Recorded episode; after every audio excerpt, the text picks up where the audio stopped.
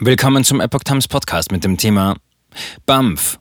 Zahl der Flüchtlinge aus der Ukraine steigt. Ein Artikel von Epoch Times vom 22. Februar 2022.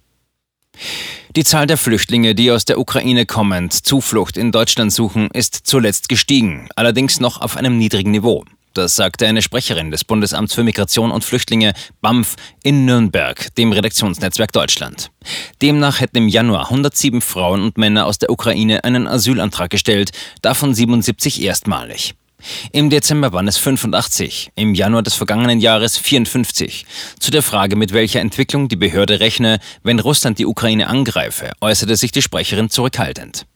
Da die Zahl der in Deutschland asylsuchenden Geflüchteten von zahlreichen volatilen Faktoren abhängt, ist eine aussagekräftige Einschätzung über die künftige Entwicklung der Zugangszahlen von Asylsuchenden nicht möglich, sagte sie. Im gesamten Flüchtlingsmanagement wird immer die Herausforderung bestehen, auf unterschiedliche Szenarien eingestellt zu sein.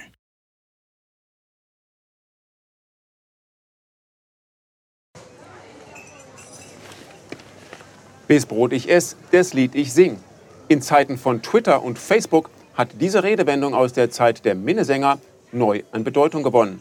Wes Brot ich ess, des Lied ich sing, bedeutet in der Medienwelt, dass Zeitungen die Interessen derer vertreten, die sie bezahlen.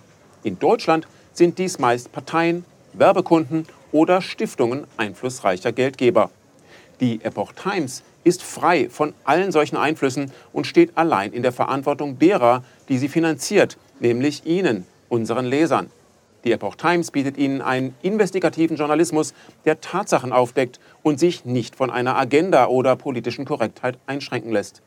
Wenn auch Ihnen wirklich unabhängige und unzensierte Informationen wichtig sind, dann finden Sie diese in der neuen Wochenzeitung der Epoch Times.